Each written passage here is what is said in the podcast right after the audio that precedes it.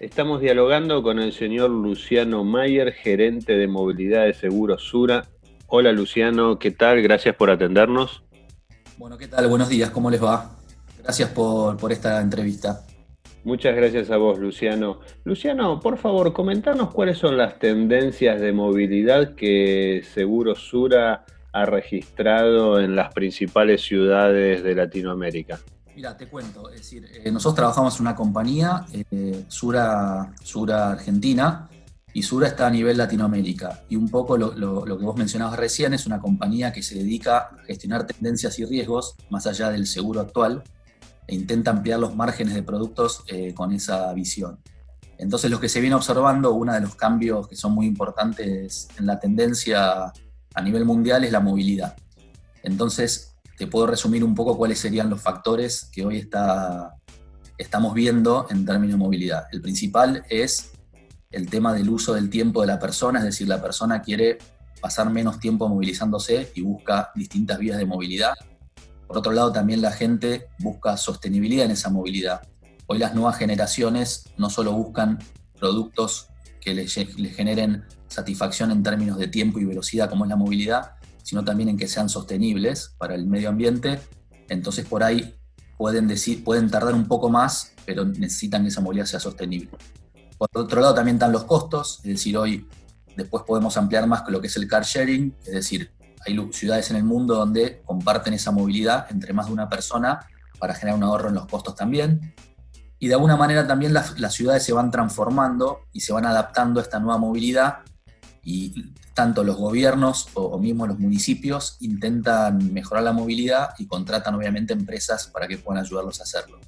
Entonces básicamente, más allá de lo que haya sucedido acá con el COVID-19, que de alguna manera aceleró esa tendencia de movilidad, nosotros veníamos observando esto hace ya más de dos años y justamente el lanzamiento de este nuevo producto que se llama Movilidad Sura es un producto que hubiese salido igual independientemente del contexto del COVID-19 actual. Así que un poco como resumen es estamos viendo esa tendencia y la movilidad va a cambiar abruptamente eh, en los próximos cinco años, entonces nosotros tenemos que estar ahí cerca y acompañando a nuestros asegurados y clientes en esa movilidad.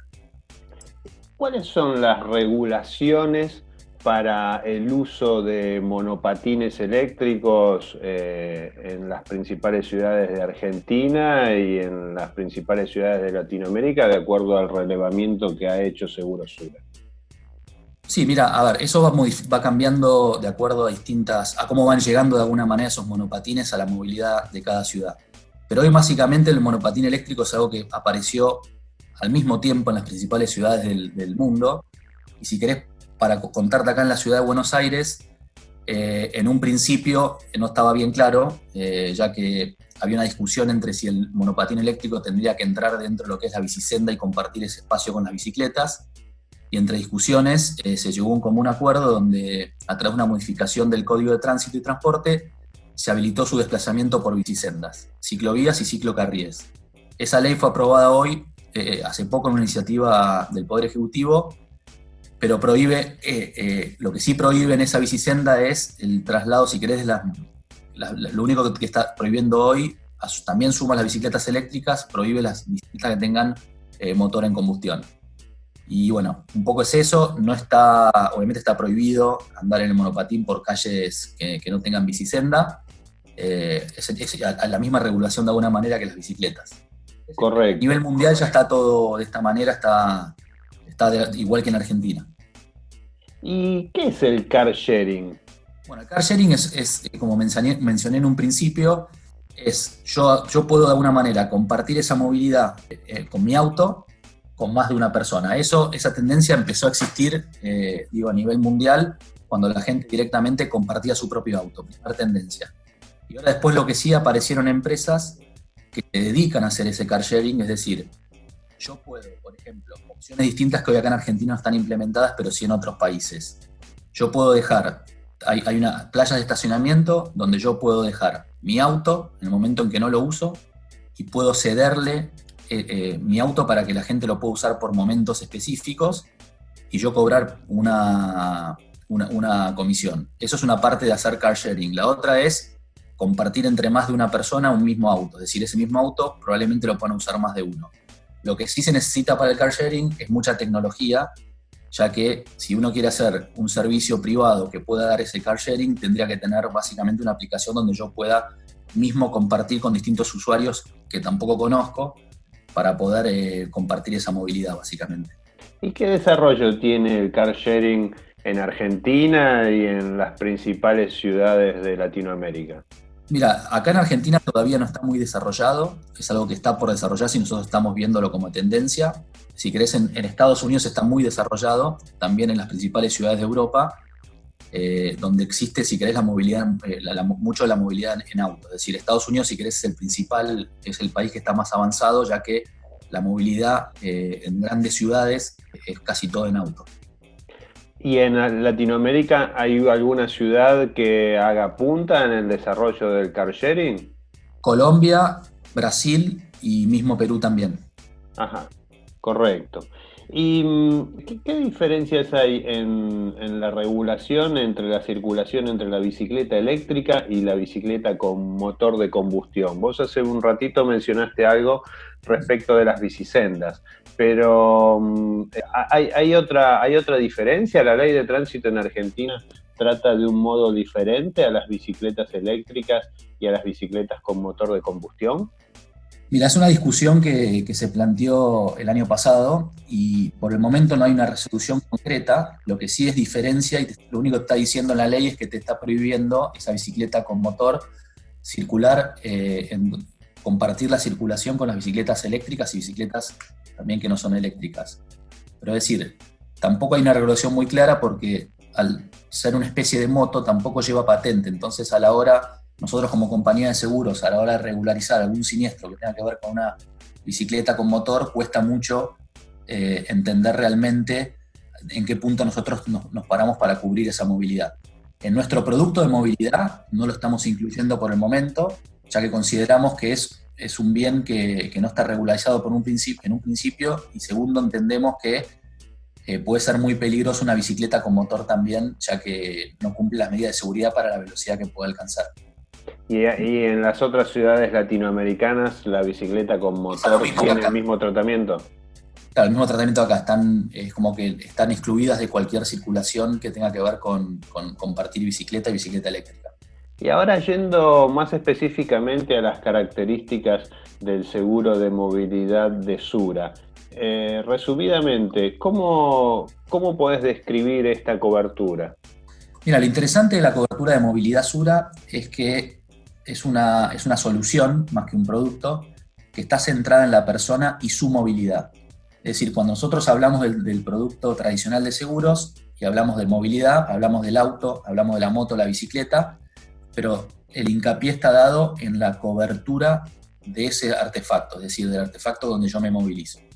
Lo sorprendente de esto es que yo estoy asegurando la movilidad de la persona independientemente si se moviliza en sus propios artefactos, en artefactos de terceros o mismo en transporte público. Es decir, si querés, te, lo puedo resumir en tres coberturas.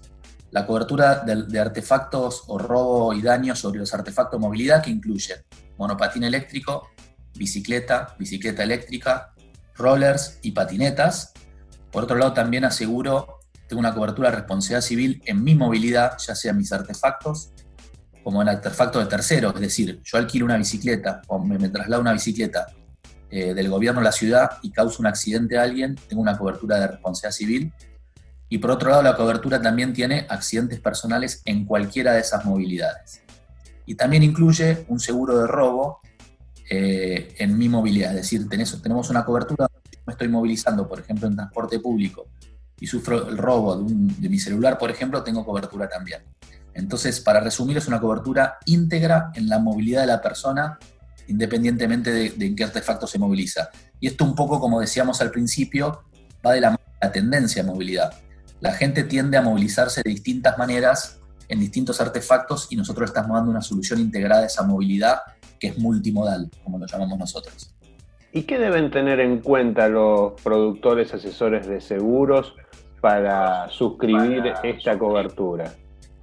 Y mira, nosotros estamos teniendo ahora nuestras primeras charlas con los productores y haciendo las capacitaciones y surgen la verdad que bastantes dudas interesantes en términos de cobertura. Pero yo creo que lo, más importante de la cobertura es que es una, solución simple y también pueden tener en cuenta que hay dos maneras, nosotros vemos como dos grandes maneras de contratar el seguro.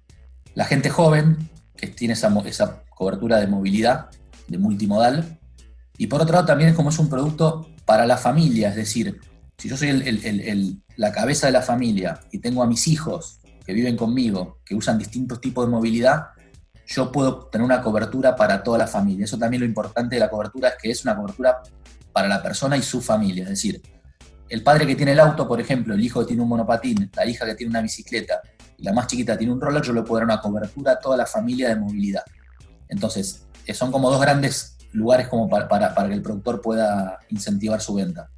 Hacer, si querés, el cross-selling de su cartera de autos con esos padres de familia que tiene una familia que se moviliza. Y por otro lado también es un seguro muy atractivo para la gente joven, donde puede utilizar su movilidad de acuerdo, a, puede movilizarse en transporte propio, en transporte de terceros y mismo alquilando una bicicleta. ¿Y en qué rango de primas se ubicaría este producto? Desde la cobertura más sencilla hasta la más completa. Sí, mira, lo interesante es que, que la única diferencia es decir, para lo que es responsabilidad civil, accidentes personales y lo que es robo es una misma cobertura. Después lo que cambia el precio es la suma asegurada de los artefactos propios que uno está asegurando. Pero básicamente van, a plata de hoy van más o menos en unos 500 pesos la cobertura más baja, hasta 2.000 pesos la cobertura más alta, dependiendo la suma asegurada de los artefactos. ¿Esos importes son mensuales? Mensuales, claro, cobertura mensual. Eh, ¿A este producto se le puede agregar cobertura para cuatriciclos y para jet ski? Y en ese caso, ¿cómo funciona? Mira, a ver, lo que estamos haciendo ahora, justamente esta semana estamos saliendo con una, vamos, estamos preparando una propuesta de lo que es movilidad en el agua, que es el mismo producto, pero para la gente que se moviliza en el agua. Pensemos como la embarcación de placer como el auto y distintas alternativas de movilidad. Eso estaría cubriendo de alguna manera movilidad en el agua, lo que es jet ski, estaremos viendo por ese lado lo que es jet ski. Lo que es cuatriciclos todavía es una gran pregunta, ya que nos surgen muchas dudas respecto a lo que es el cuatriciclo y muchos productores lo han preguntado también, así que estamos viendo, por el momento no estaría incluido lo que es el artefacto, porque el cuatriciclo de alguna manera tiene patente, sería asegurable no como un combo de movilidad. Sí lo que podemos estar cubriendo en el cuatriciclo es por ahí esa responsabilidad civil o ese accidente personal en la movilidad, pero lo estamos evaluando por el momento. Eh, así que bueno, un poco es lo que tiene, lo interesante de todo esto es que empiezan a surgir preguntas nosotros vamos viendo cómo podemos adaptar esos productos de acuerdo a la necesidad de, probablemente de cada canal, de cada provincia, de cada municipio, ya que la movilidad va, es distinta de acuerdo a, a estar en una gran ciudad o a estar en una ciudad por ahí con una distinta movilidad donde la gente anda solamente en motos y bicicletas, por ejemplo. Claro, correcto. Bien, para ir concluyendo y agradeciéndote por estos minutos que nos has dedicado, eh, Luciano, te consulto, eh, a, modo de conclusión, eh, vos dijiste que esta pandemia aceleró ciertas tendencias de movilidad que ustedes ya venían registrando. ¿Cómo te parece que va a quedar la movilidad en las grandes ciudades latinoamericanas luego de que pasen los picos de contagio del coronavirus? Mira, cuando nosotros hablamos, si querés es una buena pregunta, y cuando nosotros hablamos de, movilidad segura o biosegura, que es lo que se viene ahora, es decir, la gente hoy se va a movilizar por la ciudad y va a tratar de, de alguna manera, de que sea lo más segura posible en términos de poder contagiarse una enfermedad. Entonces yo creo que eso ya quedó marcado en la gente y esto va a llevar mucho a que la movilidad se transforme en que la gente probablemente use menos el transporte público. Ya es algo que va a suceder y está sucediendo. Y que trate de transformar esa movilidad en micromovilidad. Entonces nosotros entendemos de que tanto bicicletas como monopatines, mismo motos, van a, van a empezar a surgir eh, de alguna manera bastante amplio. Va a volver el uso del auto también, porque la gente por ahí se siente más segura utilizando el auto que en un medio de transporte. Y entendemos que, que que los gobiernos, o los gobiernos o, quienes regularicen esa movilidad van a empezar a intentar desincentivar que la gente se movilice de alguna manera toda junta. Entonces nosotros creemos que es una tendencia que ya está, ya está, vino para quedarse, no va a haber nunca más un colectivo lleno, de acá a mucho tiempo nunca más va a haber un subte lleno, de acá a los próximos años, entonces entendemos que, que ya cambió automáticamente y eso es algo que se venía viendo, que se venía y yo creo que la tendencia de este COVID-19 hizo que, ya directamente se acelere y que nunca más cambie. Luciano Mayer, gerente de movilidad de Seguro Sura, gracias por haber dialogado con nosotros. Bueno, muchísimas gracias a ustedes y bueno, esperemos poder hablar en, en alguna próxima reunión con algún nuevo producto así que sea tan interesante.